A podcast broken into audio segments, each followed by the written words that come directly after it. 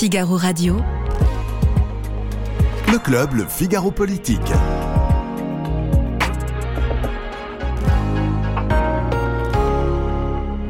Bienvenue euh, sur cette euh, nouvelle édition du Club Figaro Politique euh, retransmis sur le Figaro.fr et à 22h30 sur évidemment sur le Figaro TV. Vous connaissez tous maintenant, c'est le canal 34 de la TNT. Alors de quoi on va parler ce soir? Eh bien, on va parler d'un sujet qui revient dans toutes les bouches des politiques en cette rentrée. C'est le sujet important de la transition écologique, mais aussi de ses conséquences sur le portefeuille des Français. Est-ce que c'est la bombe sociale? Deuxième sujet euh, est-ce qu'on s'attend à un automne meurtrier à l'Assemblée nationale? Elisabeth Borne n'a toujours pas de majorité euh, au Parlement et va devoir faire parler, passer son budget et peut-être, euh, si possible, une loi immigration. On va voir ce qui sera possible pour l'exécutif pour cette année parlementaire à venir. Et puis, l'actualité cette semaine, c'est les 65 ans de la Constitution de la Ve République. Un grand discours est attendu par, devant le Conseil constitutionnel euh, qui sera réalisé par le, chef de l'État. Et on se posera cette question, est-ce qu'il faut changer euh, la Ve République?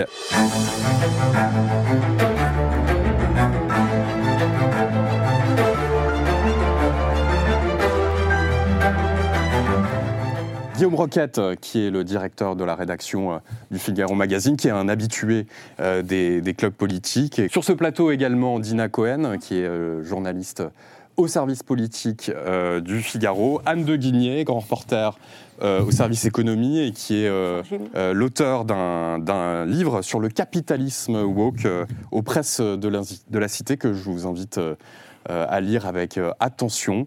Et puis notre invité exceptionnel, c'est Jean-Philippe de Rosier, qui est professeur de droit public et spécialiste de droit constitutionnel. Évidemment, on abordera avec vous cet anniversaire symbolique de la Ve République et puis on, on parlera un peu des, potentielles réformes de cette euh, vieille dame qui est la, la, la Ve République. Mais pour commencer, euh, je voudrais qu'on aborde un, sujet important qui est euh, dans toutes les têtes sur cette rentrée. On a vu évidemment les, pics de température tout au long de l'été qui continuent d'ailleurs cette semaine. On a encore battu des, records de chaleur avec cette question centrale de savoir comment on baisse notre seuil d'émission de, gaz à effet de serre. L'objectif, c'est 55% de réduction des, gaz d'ici 2030. Hein. Ça a été fixé par l'Union européenne et Emmanuel Macron est bien, est bien embêté parce qu'il doit tenir ses objectifs sans pour autant euh, mettre en péril finalement euh, une partie de la population et notamment les, plus fragiles.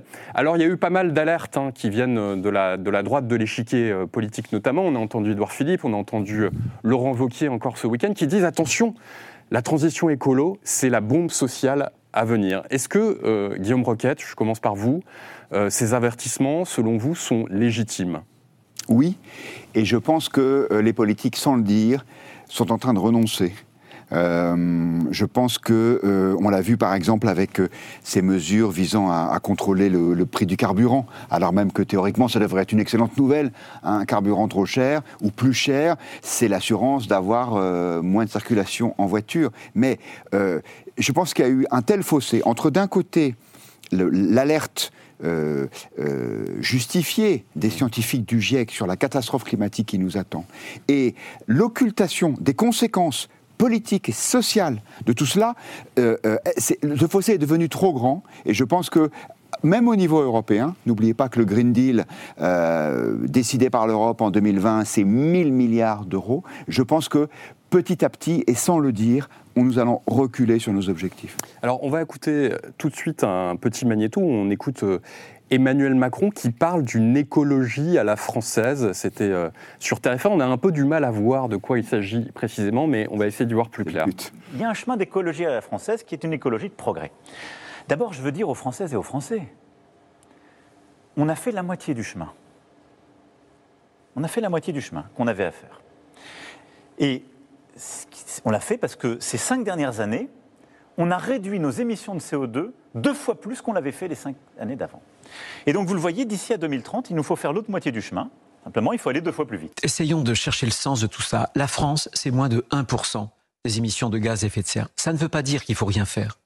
Ça veut simplement dire que si on ne veut pas rebuter les Français, il faut tenir compte de la capacité des Français à mener cette transition. C'est une bombe sociale et la meilleure façon de rebuter les Français, de les détourner de cette transition énergétique qui est nécessaire, je le redis. Je suis conscient, moi aussi, j'ai vécu Xintia, peu importe. En Vendée, il y avait eu 29 morts sur les conséquences du réchauffement climatique. Mais on ne peut pas le faire contre euh, le budget des ménages au moment où l'inflation frappe les plus modestes, les plus pauvres en France. Le seul piège dans lequel je ne veux pas tomber, c'est de laisser penser que l'écologie, ça se résumerait à créer des impôts et poser des interdictions. Pourquoi est-ce qu'on fait de l'écologie? Pour vivre mieux. À la fin, l'écologie, c'est pas seulement que pour la fin du monde, c'est aussi pour la fin du mois. Les conséquences de ceux qui habitent dans des passoires thermiques, c'est pas seulement les émissions de gaz à effet de serre. C'est une qualité de vie qui n'existe pas. Alors Dina Cohen, on a entendu euh, dans ce magnéto les, les, termes de fin du monde et fin du mois, c'est des termes qui reviennent souvent dans le, dans le vocabulaire des politiques. Et c'est vrai que c'est compliqué euh, à, concilier. Euh, la question centrale, c'est de savoir si l'écologie, finalement, doit se faire sur le dos des classes populaires. Bah, en effet, c'est toute la question et les écologistes vous diraient, euh, vous diraient que non, mais dans le, dans le fond de ce qu'ils proposent, c'est quand même une manière d'avoir une certaine écologie un, peu punitive qui, n'inclut pas toute la population. Évidemment, pour que ce soit acceptable, il faut, euh, il faut embarquer tout le monde parce que l'adhésion est l'un des, des éléments capitaux de cette transition écologique. Mais on voit qu'aujourd'hui, on arrive dans une situation où cette fin du monde et fin du mois, ça fait des années qu'on veut euh, les réconcilier, mais on est en pleine période d'inflation, de, crise du logement, l'essence est hors de prix, et en fait on arrive à un stade où on a quand même beaucoup retardé, notamment la planification écologique qui devait arriver plus, il y a plusieurs mois et qui a finalement mis beaucoup de temps à être présentée. On a beaucoup retardé les choses et on arrive dans une situation où c'est inaudible que de demander aux gens de faire des efforts alors qu'ils en font déjà sur presque tous les pans de leur vie, avec, euh, avec notamment le, sujet du pouvoir d'achat. Et en même temps, euh, finalement, là, on arrive sur une ligne qui devient intenable, puisque l'urgence est palpable. On l'a vu cet été, on le voit encore au mois de septembre, quand il fait 25 euh, degrés, voire 30 degrés en plein mois de, septembre, en plein mois de septembre. Et en même temps, la situation est telle qu'on ne peut rien demander euh, de plus aux gens. Et c'est vrai qu'on voit Emmanuel Macron qui est dans une sorte d'exercice d'équilibriste. Et je suis assez d'accord avec ce que dit Guillaume Roquette, c'est qu'en fait, on a juste l'impression qu'il qui nous dit doucement qu'il est en train de renoncer. Mmh. Et en fait, quand on en parle avec les élus de la majorité, eux-mêmes ne savent plus très bien nous dire où est-ce qu'on va, alors que la planification écologique était censée marquer le moment où mmh. on allait un peu basculer dans une autre étape euh, de la transition. Et finalement, on a plus l'impression que c'est un renoncement qu'autre chose, parce que, euh, parce que y aller à fond, ce serait, euh, ce serait en effet risquer la bombe sociale et peut-être se mettre à dos une trop grosse partie de la population et repartir dans une logique comme on a eu avec les Gilets jaunes. Alors, Anne de Guigné, il y a une proposition qui a émergé, elle vient d'un économiste. Euh, Jean Pisani-Ferry, euh, qui propose ce qu'on appelle un ISF vert. Donc pour financer la transition écologique, il propose eh bien, de rétablir euh, finalement une fiscalité pour les, plus riches. Est-ce que c'est une piste crédible, selon vous, euh, qui connaissez bien la question de, fiscalité et de, de dette publique? Et puis surtout, Jean, Pisa, Jean Pisani-Ferry, avant, avant de proposer cette piste, a chiffré l'effort de la transition écologique. Et c'est le chiffre de 66 milliards d'investissements supplémentaires par an. Donc c'est pour ça que, après, voilà, comment les financer? Et on voit en plus qu'on en est loin. Cette année, le budget, c'est 7 milliards supplémentaires par an. Et déjà, ces 7 milliards, c'est très compliqué. Mmh. Donc en effet, évidemment, euh, dans le, le, contexte fiscal actuel, qui est, où la France est le pays le plus fiscalisé de l'OCDE, avec le Danemark, l'idée de fiscaliser encore plus semble absurde. Mais il faut aussi reconnaître qu'on ne sait pas du tout comment financer ces, cette, euh, cette, transition écologique, d'où en fait le renoncement dont parlait, dont parlait Guillaume. Moi, je ne crois mmh. pas que la piste d'une surfiscalité soit la, soit, la, soit, soit la bonne, mais je pense qu'il faut par contre, ce qui ne va pas, c'est qu'on a tendance à les politiques, je pense, ne disent pas assez à tout le monde qu'en fait, là, ça va être beaucoup d'efforts. Le chemin va être long et dur. Des, des, des sueurs et des larmes. Mmh, enfin, de, ouais, sueurs, du sang et des larmes. Des sangs et des larmes, mmh. euh, ça va être très difficile. Euh, malheureusement, je pense qu'on peut en vouloir à la majorité de 2017. Moi, je crois vraiment que la taxe carbone, c'est la manière la plus juste de, de, financer la transition écologique, avec un jeu de compensation pour les plus modestes parce qu'il y a des gens qui ne peuvent pas financer, qui ne peuvent pas financer l'augmentation de la taxe carbone. Oui, parce que c'est aussi ce qui a donné lieu aux Gilets voilà, jaunes. Donc exactement. Euh... Et parce que les, les Gilets jaunes n'ont pas, ont pas cru à la promesse qu'il y aurait une compensation. Mmh. Il faut évidemment immédiatement compenser les plus modestes, mais c'est ce qui permet en même temps de respecter la liberté de tout un chacun. Parce que là, on arrive vers un, on arrive du coup comme on allait, il y a deux enfin, si je me permets, d'un point de vue économique, il y a deux façons de traiter la, la, transition écologique. Soit la fiscalité, auquel on a renoncé suite à, aux Gilets jaunes, soit la régulation. Mm. Et maintenant, on est complètement régulation, et vous arrivez dans des idées qui me semblent catastrophiques, de dire, par exemple, on va dire, vous avez droit à deux vols par dans votre vie, euh, vous avez le droit, vous, avez, vous interdissez les chaudières, Oui. vous interdissez... La coercition. Voilà, mais ce qui est complètement liberticide. Et moi, je pense que le mieux, c'est quand même d'en appeler à la responsabilité de chacun, en aidant les plus modestes, évidemment, parce que tout le monde n'est pas capable de financer cet effort. Guillaume Roquette. Oui, le problème, c'est que euh, la transition écologique, d'abord, c'est cher, ensuite, c'est contraignant, et enfin, et je pense que c'est pour ça que les politiques sont autant en retrait de la main, il y a un doute sur la légitimité de ne faire ça que chez nous. C'est-à-dire qu'il y a tout ce discours qu'on peut entendre consistant à dire on est là à, à- à nous interdire de prendre notre voiture alors que l'Allemagne rouvre des centrales à charbon. Alors que la Chine ou l'Inde ou les États-Unis polluent 10 fois, 20 fois, 30 fois plus que nous. Et donc, euh, c'est c'est le cœur même de cette transition qui est remis en cause, c'est-à-dire c'est sa légitimité. C'est-à-dire de dire, euh, non seulement c'est cher, non seulement c'est contraignant, contraignant, mais en plus peut-être que ça ne sert à rien. Et donc on peut comprendre que les politiques soient à ce point désarmés. Cela étant, ce sont des objectifs, des objectifs qui ont été fixés au niveau euh, européen hein, par le- la Commission de Bruxelles. C'est le, euh, le Green Deal, ils appellent ça euh, comme ça.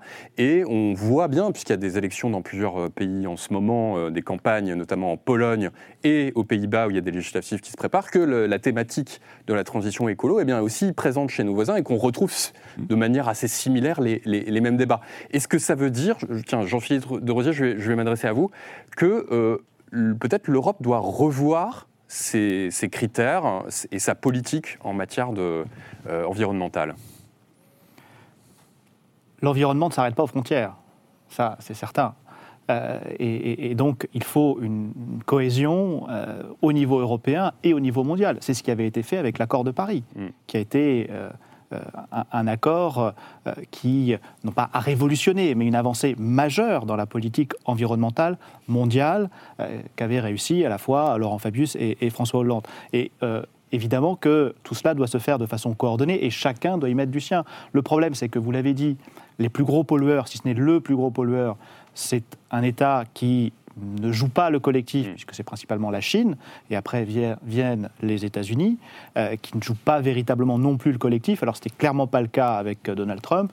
Maintenant, avec l'ère Biden, euh, il y a des nouvelles avancées que l'on peut espérer, mais euh, c'est- la condition de départ euh, qui est qu'effectivement, il y ait une concertation, euh, non seulement au niveau européen, mais aussi au niveau mondial.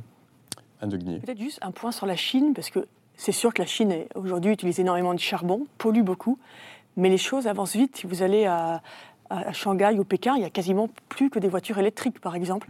Et rendez-vous dans 5 ou 10 ans, peut-être que la Chine sera l'État qui aura le réalisé la plus vite sa transition euh, écologique, tout simplement parce qu'eux, ils ont beaucoup moins d'enjeux de- d'acceptabilité de la population. Mm. Enfin, dire, euh, on y- il y, a- y a le plan, on y va. hein. Et en fait, non, mais derrière, il y a des enjeux, à mon sens, assez vertigineux de capacité des démocraties à organiser la transition écologique. Si on arrive dans 10 ans où la Chine a réussi et pas les démocraties, Mm. ça, ça va poser des questions fondamentales. Mais c'est pour ça que vous avez les écologistes les plus radicaux qui parfois sont presque pour, pour une approche autoritaire.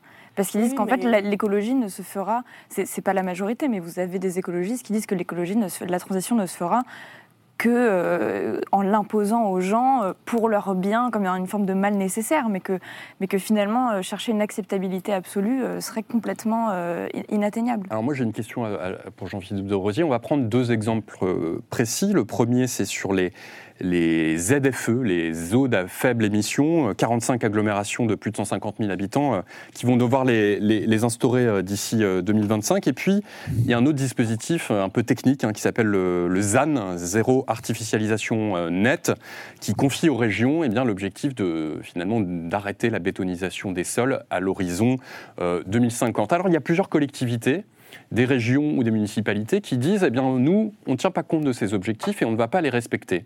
Je pense notamment à Laurent Vauquier qui euh, en fin de semaine dernière a annoncé que la région euh, Auvergne-Rhône-Alpes n'allait pas euh, respecter l'objectif sur la bétonisation. Est-ce que tout simplement ils ont le droit de faire ça moment juridiquement? À partir du moment où euh, c'est dans la loi, euh, les collectivités sont tenues de respecter la loi. Euh, là où il y a un point d'interrogation, c'est lorsque la loi fixe des objectifs et non pas des contraintes.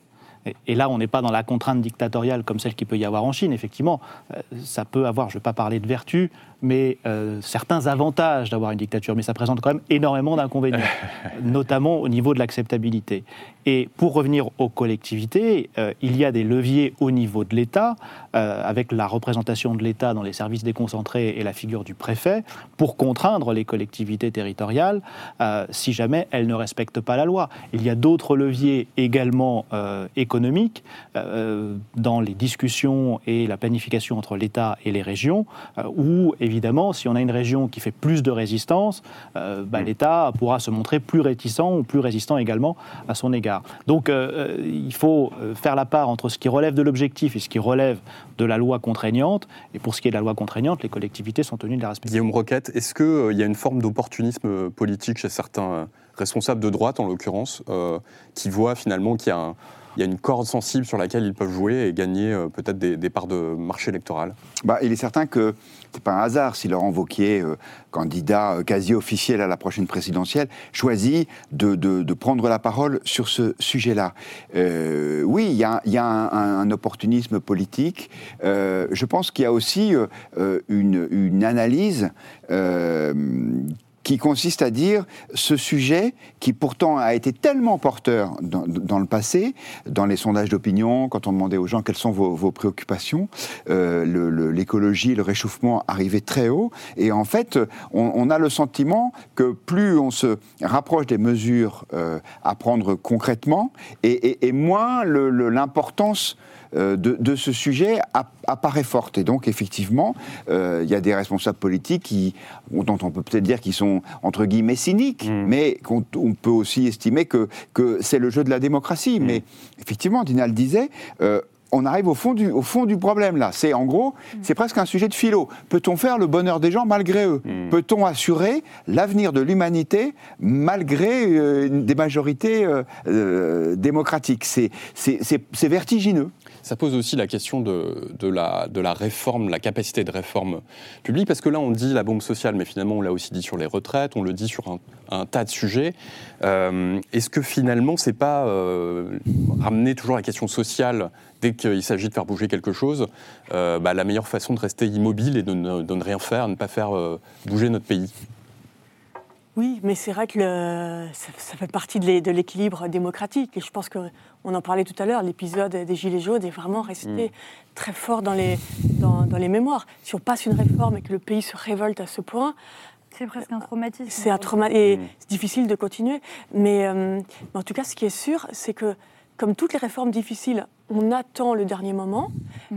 Et, et, là, on attend un moment donné où on sort de deux ans d'inflation. Et c'est sûr qu'il y a des vrais problèmes de pouvoir d'achat aujourd'hui qui n'était pas là il y, a, il y a cinq ans. Et on est en, maintenant au pire moment pour passer, pour passer toutes ces réformes qui sont difficiles. Et c'est vrai qu'une fois de plus, c'est faux de dire aux gens l'État va prendre ça en charge, euh, soyez tranquilles, braves gens, tout va bien se passer, mm. on va s'endetter un peu plus, vous ne paierez rien du tout, et puis vous êtes tous, grâce, grâce aux subventions, acheter une belle voiture électrique, refaire votre chaudière, ça ne vous coûtera rien. C'est faux, ça va coûter très cher, ça va être dur pour tout le monde il faut une fois de plus aider les plus modestes, mais il faut aussi avoir le courage de dire cette parole de vérité et qu'aucun politique n'a, parce qu'en effet, vous n'êtes pas élu avec un tel discours. Et c'est très difficile hein, de, tenir ce mmh. discours. Et du coup, on s'endette, on s'endette pour essayer de subventionner ce qu'on peut, sachant que l'État, une fois de plus, c'est 7 milliards cette année sur le budget. On dit que l'objectif, c'est 66 milliards. Donc on se surendette sans tenir les objectifs et sans dire la vérité aux gens. Je pense qu'on arrive un peu à la limite euh, de l'objet. Alors vous m'offrez une euh, parfaite transition pour le second thème euh, de l'émission, parce que vous, vous évoquiez la question du, du budget. Ça va être l'un des textes chauds de la rentrée euh, parlementaire. On va se poser cette question est-ce qu'il faut s'attendre à un automne meurtrier euh, à l'Assemblée nationale? On a vu le grand retour la semaine dernière du, 49.3 qui a été activé par euh, Elisabeth Borne sur la loi de programmation de, finances publiques. Car il faut bien le dire, la, Première ministre n'a toujours pas de majorité à l'Assemblée. Dina Cohen, le, 49.3, ça devient presque une, habitude. On, s'habitue finalement à. c'est le 12e, hein, pour, préciser. 49.3 depuis le. Euh, bien le, début de la, mandature. Oui, absolument, et c'est ce que j'allais dire en fait sur le budget. Euh, moi, je pense pas tant que ce soit cette partie-là qui va être la plus meurtrière que ce qui va suivre, avec notamment l'immigration, et je pense qu'on va en parler. Euh, parce qu'en fait, le budget, on a fait l'exercice l'année dernière avec cette première majorité relative. Et en fait, on s'attend plutôt à ce que la scénographie soit un peu similaire à celle qu'on a, à celle qu'on a vue il y a un an. C'est-à-dire que L'année dernière, il y avait un effet nouveauté. C'était la première fois qu'on examinait un budget en majorité relative, l'activation du 49.3, euh, l'émotion de censure. Là, on en est euh, donc à 12,49,3. Je crois que les motions de censure, on a dépassé le nombre de 15 motions de censure. Et euh, la NUPES et notamment les Insoumis ont bien fait savoir qu'ils restaient dans cette dynamique de 1,49,3, donc une motion de censure, tout en sachant que tant que c'est la gauche qui la dépose, tout le monde ne va pas la voter euh, parce que c'est plus dans les mains des, Républicains. Et donc finalement, ça va être un petit peu ça le, budget. Ça va être 49,3 sur 49,3, puis motion de censure, puis ça va être refusé. Chacun, chacun va être dans son rôle. La Première ministre va dire qu'elle n'a pas le choix, elle va mettre la responsabilité sur les oppositions qui ne sont pas responsables, et les oppositions vont dire euh, que c'est irresponsable de la part de la Première ministre de passer en force. Ah, alors justement, je vous propose d'écouter un, petit euh, euh, enregistrement, un petit magnéto qui illustre justement ces différents arguments qu'on retrouve au sein de la classe politique. Vous savez que le, budget, c'est à la fois le projet de loi de finances pour le budget de l'État, le projet de loi de financement de la sécurité euh, sociale. Donc ce sera probablement une dizaine de, de 49.3 en fonction de l'avancée des débats. Mais encore une fois, moi je comprends que les oppositions ne votent pas un, budget. Elles ne sont pas en situation de nous proposer un budget alternatif. Entre, d'un côté, à gauche, où on dit euh, halte à la cure d'austérité, alors même qu'on n'a jamais autant investi sur la transition écologique, sur l'éducation, et à droite qui nous disent qu'il faut couper davantage dans les dépenses sans jamais nous dire où. D'ailleurs, ils ne sont pas en mesure de faire un budget alternatif. On a un gouvernement qui est 49-3 dépendant, totalement addict aux violences faites euh, au Parlement. Ça a commencé il y a un an ça continue et nous craignons que ça continue encore, euh, encore longtemps. Le gouvernement veut régulariser des personnes qui sont entrées illégalement sur le territoire national, qui, travaillent, dans des conditions illégales. Donc aujourd'hui, nous refusons tout message dangereux de régularisation. ça entraîne une opposition à ce texte. Après, c'est au gouvernement euh, de choisir euh, la procédure. S'il y a un 49-3, la conséquence sera une motion de censure, bien sûr. Si euh, nous avons voté, euh, puisque préalablement nous aurions voté contre une disposition dangereuse pour la cohésion du pays.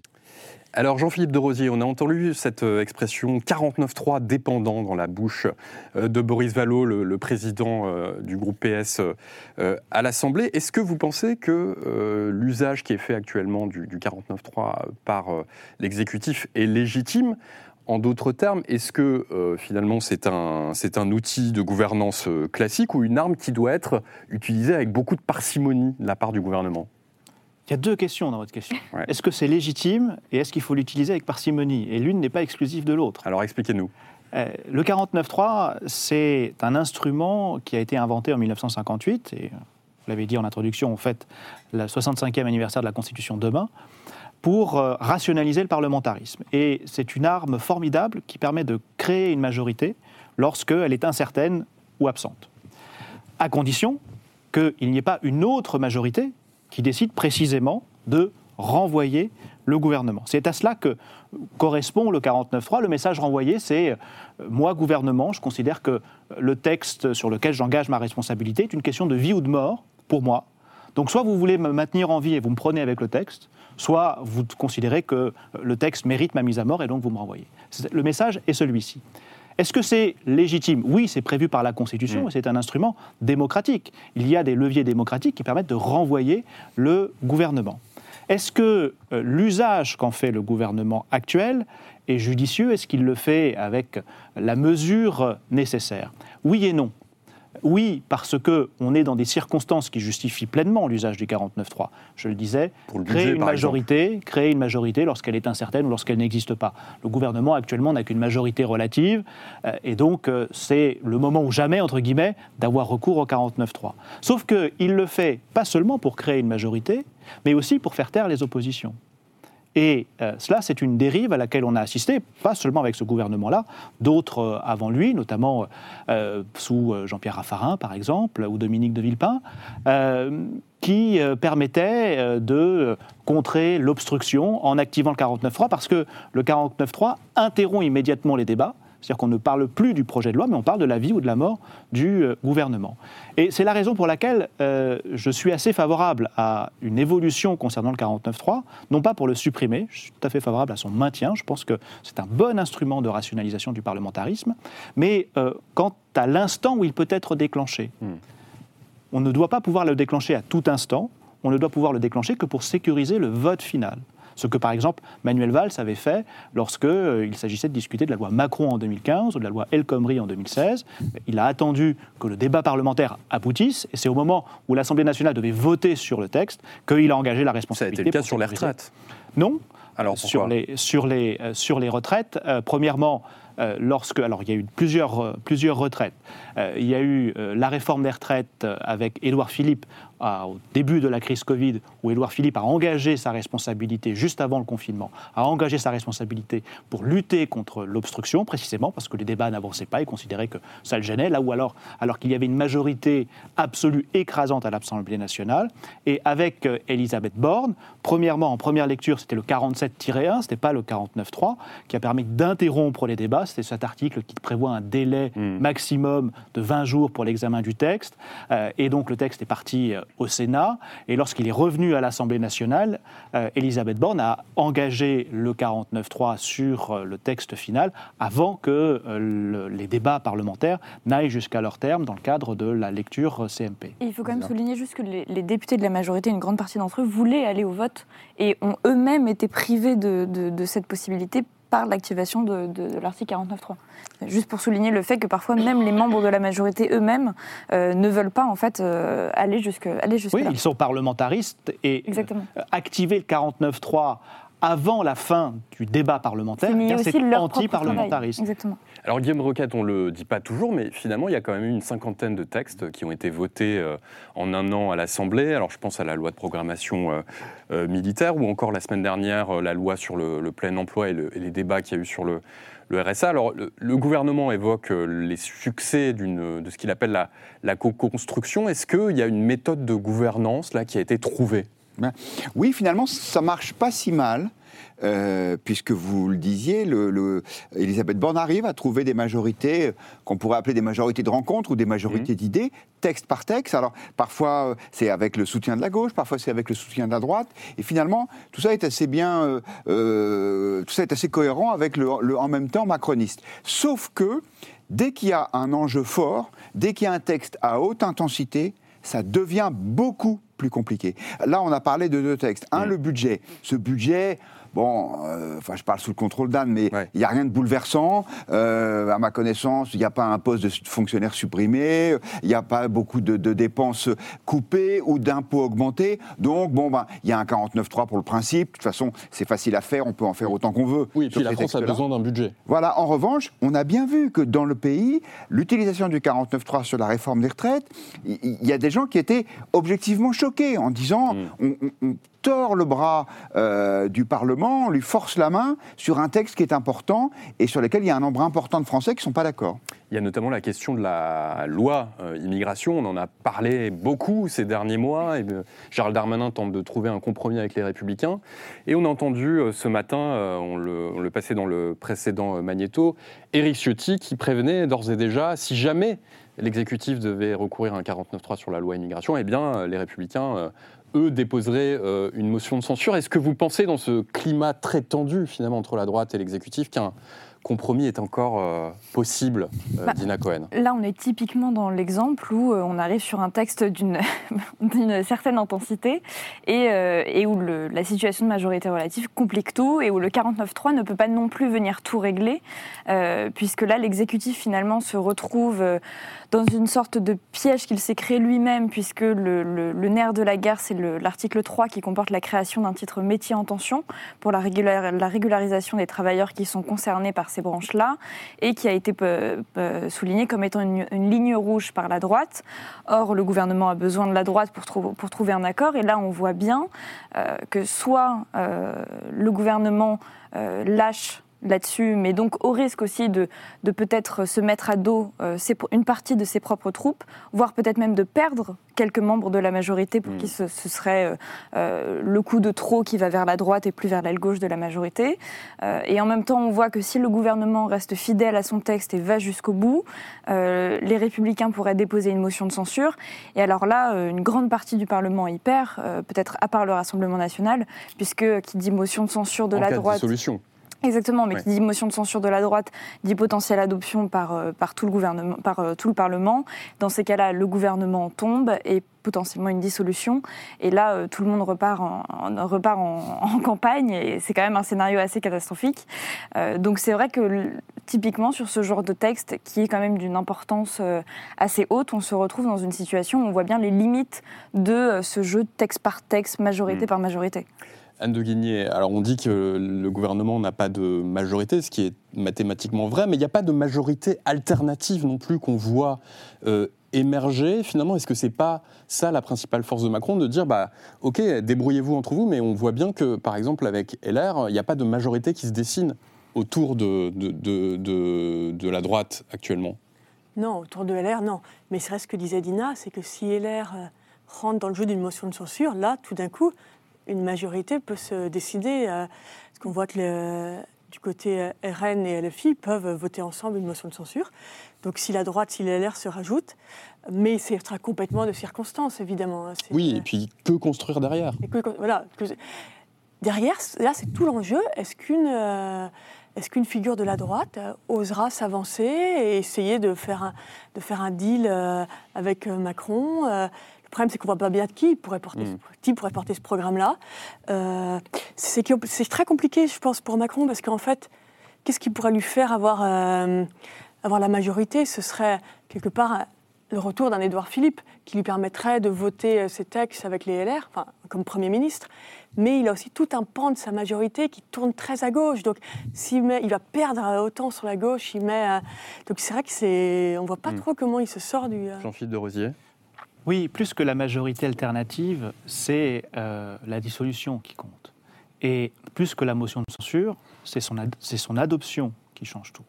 Pour être adoptée, il faut qu'elle réunisse 289 voix. La majorité absolue des membres de l'Assemblée nationale. On ne recense que ceux qui votent pour la motion.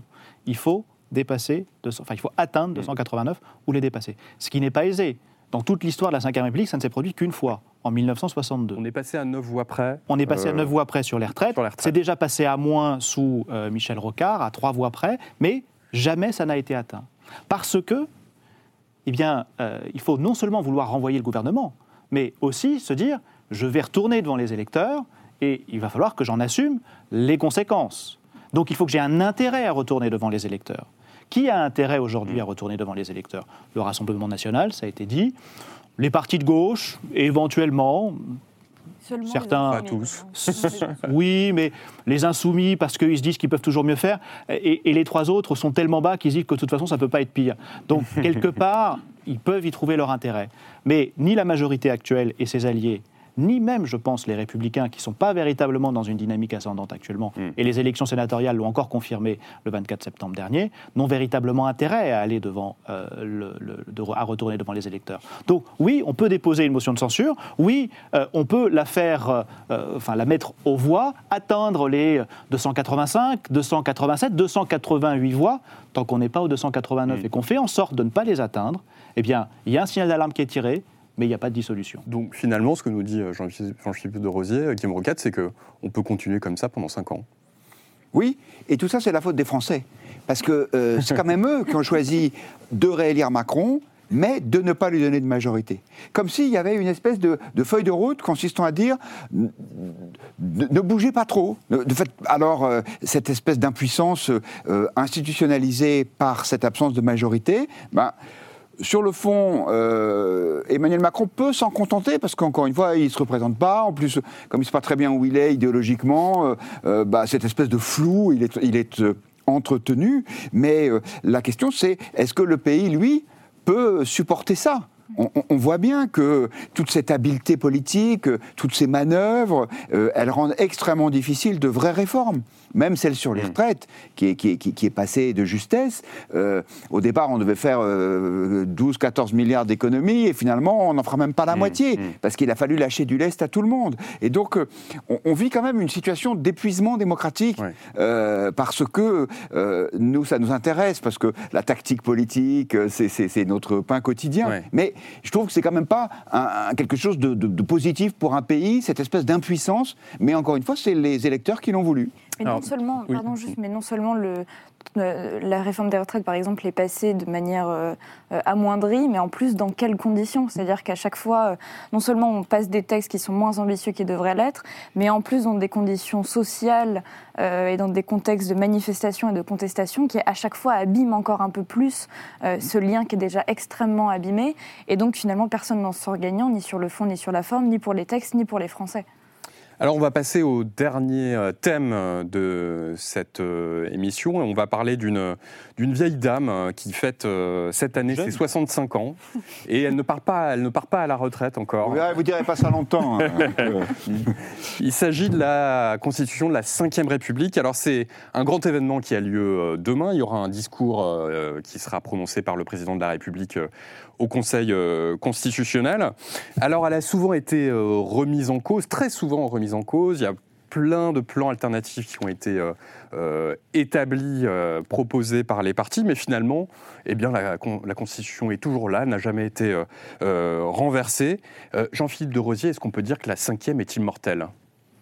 Immortel, non, nul n'est immortel, sauf les académiciens. Et encore, euh, on a pu voir récemment que ce n'était pas tout à fait le cas. C'était le cas dans les esprits, mais malheureusement pas biologiquement. Et ce n'est pas le cas de la Ve République. Mais vous dites c'est une vieille dame. Elle est plus jeune que le Figaro, je crois. Mm. Euh, et, je ne crois pas que ce soit, elle soit si vieille que ça. C'est pas la plus vieille constitution que euh, les démocraties peuvent connaître. Alors, elle va battre le record de la Troisième République. Elle battra le record de la Troisième République pour l'histoire constitutionnelle française française le 21 février 2024. On n'y est pas encore tout à fait, mais on, s'en approche. Elle va égaler l'âge de la Troisième République, et je pense que c'est une bonne chose.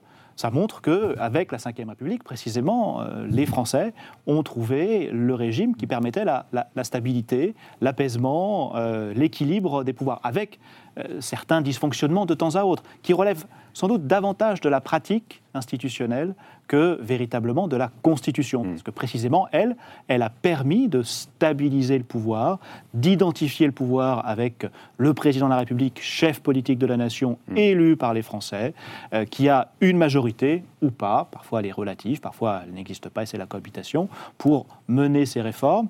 Et, donc là, il y a eu véritablement à la fois une stabilisation, une rationalisation et une démocratisation. Parce que euh, la valse des ministères qu'on pouvait connaître sous la quatrième République, mm. avant même sous la troisième, n'est pas véritablement synonyme de démocratie. Parce que la démocratie, il faut aussi être en mesure de décider, de prendre des décisions, d'adopter des lois. Et, la Ve République euh, a apporté tout cela. Maintenant, il y a certaines pratiques institutionnelles, et je crois que celle que nous vivons depuis six ans ne fait pas du bien à la Ve République. Il n'y a pas véritablement de considération à l'égard du Parlement, alors même que, précisément, les Français ont montré la diversité parlementaire lors de leur vote en 2022, mais l'épisode de la réforme des retraites, on ne va pas y revenir, mais a montré à quel point est-ce qu'on pouvait faire fi de cette volonté parlementaire.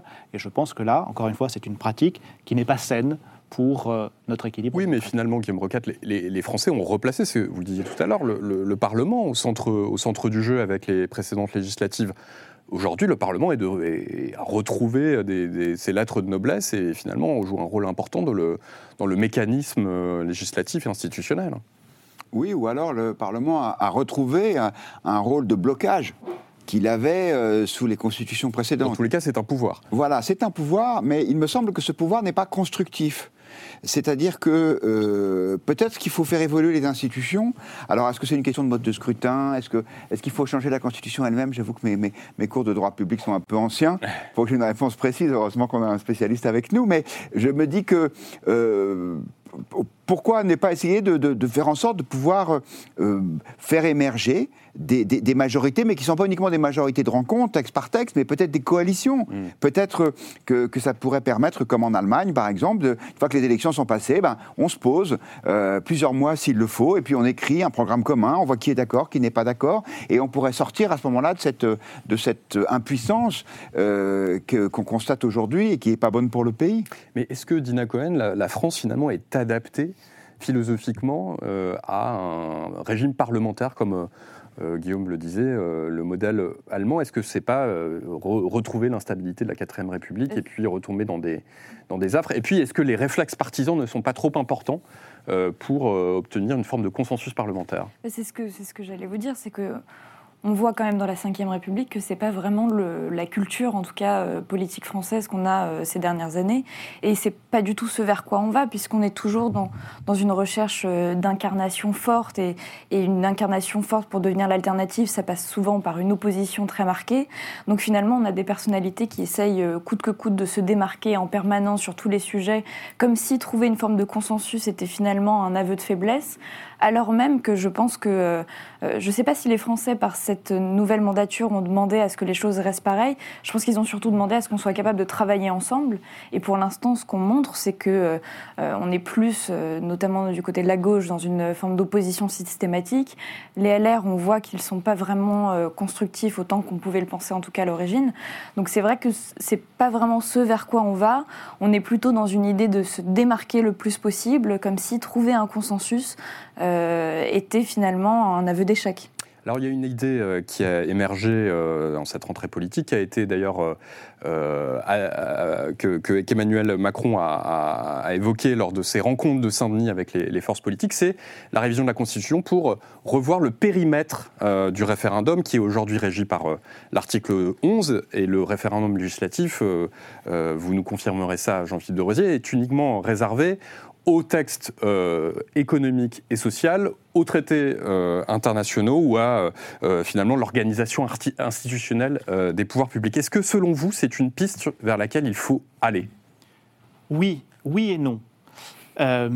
pardon d'avoir une réponse un peu de normand, mais mon premier poste était à Rouen, c'est peut-être des, des, restes. oui et non. Évidemment que dans un souci de démocratisation, permettre un référendum sur tous les sujets euh, permis aux, législateurs euh, est une bonne chose. Il y en a peut-être un qu'il faut euh, réserver parce qu'il est extrêmement passionnel et donc le temps du débat législatif, l'intermédiaire du représentant peut être bénéfique, c'est le sujet pénal. Mais en dehors du sujet pénal, euh, je pense que tous les sujets peuvent être ouverts par à exemple, référendum. La peine de mort, pour dire non, c'est même pas seulement la peine de mort, parce que la peine de mort est constitutionnalisée, enfin son abolition. Donc mon, souci n'est pas là, mais euh, vous pouvez. Il n'y a pas de sujet où l'opinion publique est plus volatile que les sujets pénaux où en 24 heures, en 48 heures, on peut passer du tout au tout parce qu'il y a un fait divers, parce qu'il se passe quelque chose, euh, et, donc on verse d'un excès à l'autre. C'est pour ça que je dis que hmm. c'est un sujet passionnel. et donc, dans un souci de démocratisation, oui, on peut tout à fait élargir. Mais il faut quand même une condition, qui est que tout ce qui sera soumis alors à référendum doit être vérifié dans sa constitutionnalité. C'est-à-dire que le Conseil constitutionnel, euh, qui existe aujourd'hui depuis 1958, s'assure que ce qui est demandé aux Français est bien conforme à la Constitution et donc examine le projet de loi qui leur est soumis. En revanche, si je peux ajouter un point, euh, le référendum, ce n'est pas l'alpha et l'oméga de la démocratie. Ça paraît très démocratique parce que les citoyens valident eux-mêmes euh, la loi qu'ils devront ensuite respecter. Mais on se prive par le référendum d'un élément euh, essentiel du fonctionnement démocratique d'un pays, c'est le débat parlementaire. Le débat parlementaire, ce n'est pas simplement blablater, c'est discuter, débattre de la loi pour l'améliorer, l'amender, la faire évoluer. Et cela, dans le cadre d'un référendum, eh bien, on ne peut pas le faire puisqu'on soumet directement un texte. Et donc, il y a d'autres mécanismes, d'autres leviers pour associer le peuple et les citoyens à l'élaboration normative que le seul référendum. Alors, en tout cas, Elisabeth Borne, elle, est favorable à un élargissement euh, de ce référendum, notamment sur les questions euh, environnementales. On l'écoute. Je pense que ça serait bien qu'on ait un référendum sur des enjeux écologiques. C'est peut-être pas le référendum comme on l'a conçu dans la Ve République euh, sur le traité constitutionnel, sur des sujets voilà euh, un peu institutionnels. C'est des sujets qui concernent le quotidien des Français. Il y a des choix de société et je crois que c'est vraiment l'esprit de la Convention de dire que les choix qui concernent les Français, ben, c'est important que les Français soient acteurs des propositions. C'est déjà enfin, je pense vraiment un vrai succès pour notre démocratie qu'on ait montré que 150 citoyens peuvent travailler pendant neuf mois d'arrache-pied pour faire des propositions et que le débat puisse se poursuivre dans la société, je pense que c'est une bonne chose. Le budget l'année dernière, 49,3. Le budget cette année, 49,3. On va être le seul pays au monde où le budget est considéré comme adopté sans que personne ne l'ait voté. Vous et moi, on a quand même assez de connaissances sur l'histoire pour savoir que dans ce pays, en général, ça tourne mal quand on ne peut pas contrôler le budget de l'État. Je pense que c'est plus que jamais, on voit à quel point cette Ve République, qui a eu des avantages, a maintenant tellement d'inconvénients qu'il est temps de la rebrasser, de passer à une sixième qui ne permette plus euh, des exercices de cette nature. Alors Jean-Philippe de Rosier, euh, on parle beaucoup de, des différentes réformes euh, constitutionnelles possibles. Encore faut-il y arriver On sait que c'est très compliqué. Il faut notamment la majorité des trois cinquièmes dans les deux chambres. Expliquez-nous. Alors avant même la majorité des trois cinquièmes, il faut un accord entre les deux assemblées. En réalité, le verrou, il est là, en, premier lieu, parce qu'on peut euh, échapper aux 3 cinquièmes en passant par référendum. On peut faire un référendum mmh. sur une révision constitutionnelle. Mais au préalable, la condition, c'est que les deux assemblées, Assemblée nationale et Sénat, s'accordent sur un même texte. Alors déjà, obtenir une majorité à l'Assemblée nationale, c'est pas simple. Même, euh, voilà, adopter un texte, on l'a vu sur les débats qui, qui nous ont animés précédemment. Mais aboutir à ce que Assemblée nationale et Sénat adoptent exactement le même texte, surtout sur un sujet constitutionnel, c'est d'autant plus complexe. Le Sénat est très attaché au conservatisme constitutionnel. Euh, il est peu enclin à la faire évoluer et surtout à la faire évoluer dans n'importe quelle direction. Le Sénat n'est pas l'allié du président de la République, ça ne vous aura pas échappé. Or, n'importe quelle révision constitutionnelle qui aboutit est apportée au crédit du chef de l'État. C'est-à-dire que ce sera lui sa révision. Euh, jusqu'à présent, la plupart des présidents de la République ont réussi à réviser la Constitution. François Hollande n'y est pas parvenu. Emmanuel Macron voudrait bien y parvenir pour en ressortir quelque part grandi. Et le Sénat n'a pas forcément envie, a fortiori dans un contexte qui va être un petit peu électoral l'année prochaine avec les élections européennes, de faire un tel cadeau euh, au président de la République et à sa majorité. Alors il y a un sujet aussi qui est souvent euh, abordé, c'est la question du mandat présidentiel. Euh, Guillaume Roquette, plusieurs euh, camps politiques, dont euh, d'ailleurs le, RN de, Marine Le Pen, propose un septennat non renouvelable dans la Constitution pour justement eh bien, donner le temps au temps au président de la République et puis éviter de faire en sorte que, bah, à partir du premier jour de son mandat, finalement, le président pense déjà à sa réélection. Mm. Est-ce que, selon vous, c'est une idée vers laquelle il faut aller? Alors moi je pense que euh, ce sont des débats de spécialistes, mais que ce n'est pas le cœur du sujet. Parce que euh, j'entendais euh, Emmanuel Macron déplorer presque officiellement qu'il puisse pas se représenter une troisième fois, comme si dix ans c'était pas suffisant pour pouvoir réformer le pays.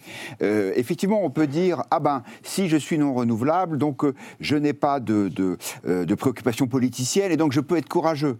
Sauf qu'il y a aussi des gens qui vous disent euh, si vous n'êtes pas renouvelable, ben, vous ne trouverez pas de majorité parce hmm. que vous allez avoir, euh, euh, comme à mon avis on va s'en apercevoir dans les mois qui viennent, des prétendants qui vont commencer à, à représenter une opposition de l'intérieur. Alors, il y a sûrement plein de discussions intéressantes là-dessus. Moi, il me semble que c'est avant tout une affaire de volonté et de, du président élu et de clarté de son programme et de sa feuille de route. Et que euh, qu'on soit élu pour 5 ans ou pour 7 ans, mm. si on a dit voilà les 5 grandes mesures que je veux prendre et, avec tel calendrier, eh bien derrière on a la légitimité pour le faire. Et donc euh, je crois que on cherche un peu des espèces d'excuses pour, euh, pour euh, légitimer mm. une, impuissance politique qui, à mon avis, est plus une question de caractère et de, j'allais presque dire de courage, même si ce mot est un peu galvaudé, que véritablement de blocage institutionnel. Anne de Guigné Oui, je suis assez d'accord avec Guillaume. Je ne pense pas que tout le monde, hein, voilà, comme le disait Jean-Philippe, les enjeux de réforme constitutionnelle pour les présidents, c'est voilà, très important, c'est très solennel. on voit bien tous les blocages, l'impuissance politique qu'on qui s'accentue quand même d'année en année, bah, ressort d'enjeux en fait de, pratiques euh, politiques. Vous avez le fameux cumul des mandats.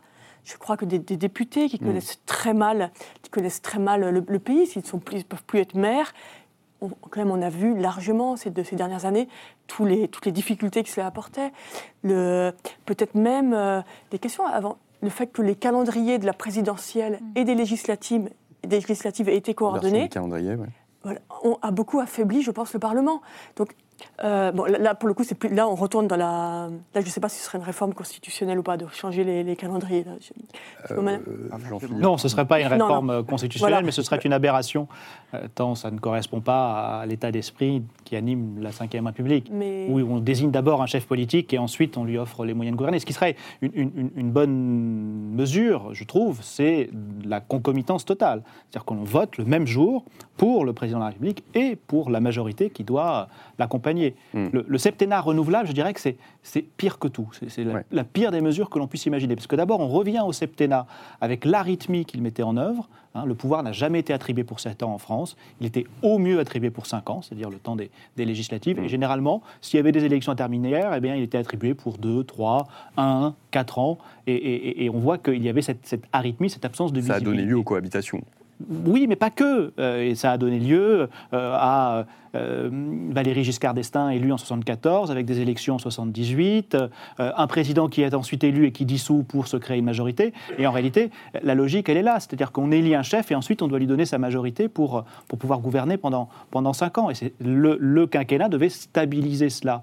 Et en plus, le caractère non renouvelable du mandat déresponsabilise c'est pas tant que ça, ouvre la voie au, président, c'est que celui qui est élu, il n'a plus aucune responsabilité. Aujourd'hui, on, critique, on décrit l'absence de responsabilité du chef de l'État, mais il en a au moins une.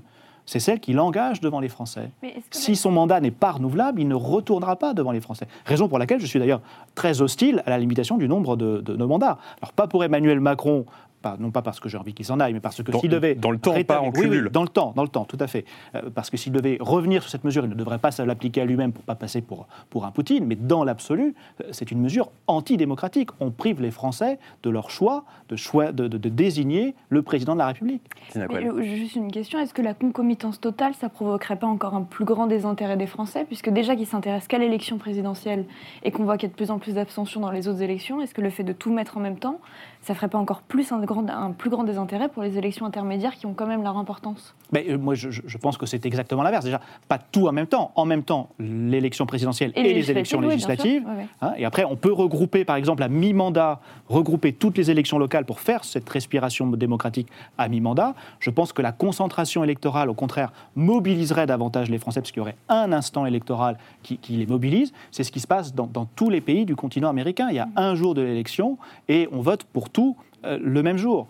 Et euh, l'élection présidentielle et les élections législatives concomitantes, ça mobiliserait justement les électeurs et euh, ça contribuerait à équilibrer les légitimités. Aujourd'hui, les députés sont élus grâce au président pour la plupart d'entre eux, en tout cas ceux de la majorité. Si on vote le même jour, l'équilibre se crée. Les députés resteraient élus en partie grâce au président, mais le président deviendrait aussi élu en partie grâce aux députés, car ils auront fait campagne pour lui dans une campagne euh, conjointe, concomitante, et euh, ils auront porté au pouvoir le président de la République.